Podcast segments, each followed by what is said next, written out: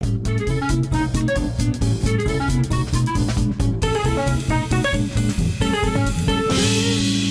A Liga de Futebol regressou aos relevados para grande alegria dos adeptos, mas infelizmente houve quem não soubesse fazer a festa que o momento merecia, não é verdade, Zé Manel? Bom dia. Bom dia, meu amigo David. É como disseste muito bem.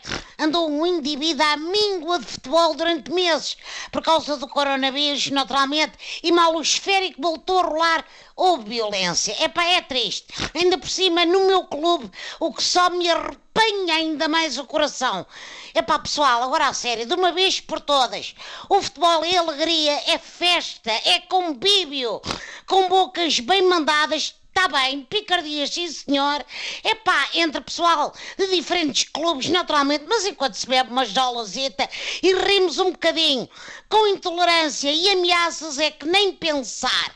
Não estão contentes com os resultados. É pá, vingam-se nos tramosos ou no tampo da mesa, mas nunca, repito, nunca, nos jogadores a bordo de um autocarro, e quem diz autocarro diz academias ou outros sítios quaisquer. Ninguém quer cá disso. Futebol é desporto, viva o futebol no relevado. Ora, aí está, Zé Manel. Falemos de futebol, que é do que, do que, nós gostamos. Exatamente. Como analisas a primeira jornada pós-pandemia? Bom, a meu ver, toda a gente da frente marcou passo. Benfica e Sporting empataram, Porto e Braga perderam. O des... Epá, desconfinaram o futebol, mas as grandes vitórias e goleadas continuaram de quarentena. Está bem que o Glorioso passou para a frente da Liga, mas é uma vantagem tão curtinha, tão curtinha que mais parecem aqueles biquínis, fio dos, aquele fio dental, né?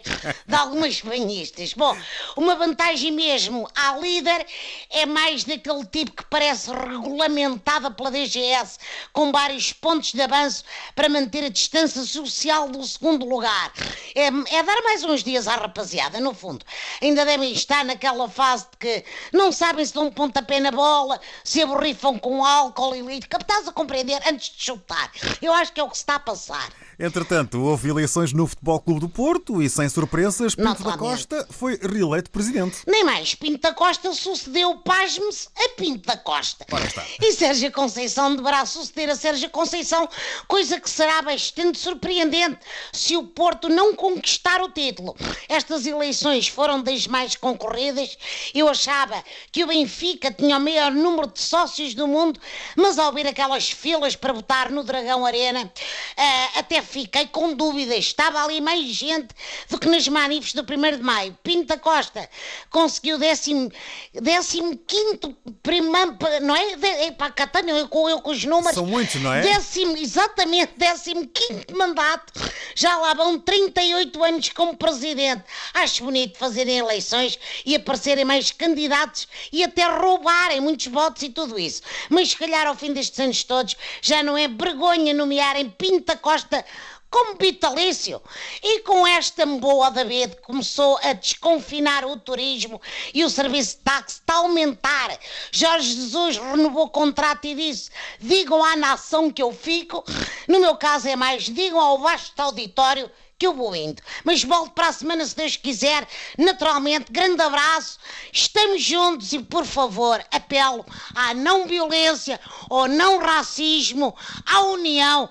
É levar a vida leve, leve, como tu costumas dizer. E bem, abraço, amigo David. Um abraço, Zé Manel. Boas abraço. jornadas e boas corridas. Até para a semana. Obrigado, até para a semana, Zé Manel, aqui no Rádio Taxismo, a edição de Maria Rueff.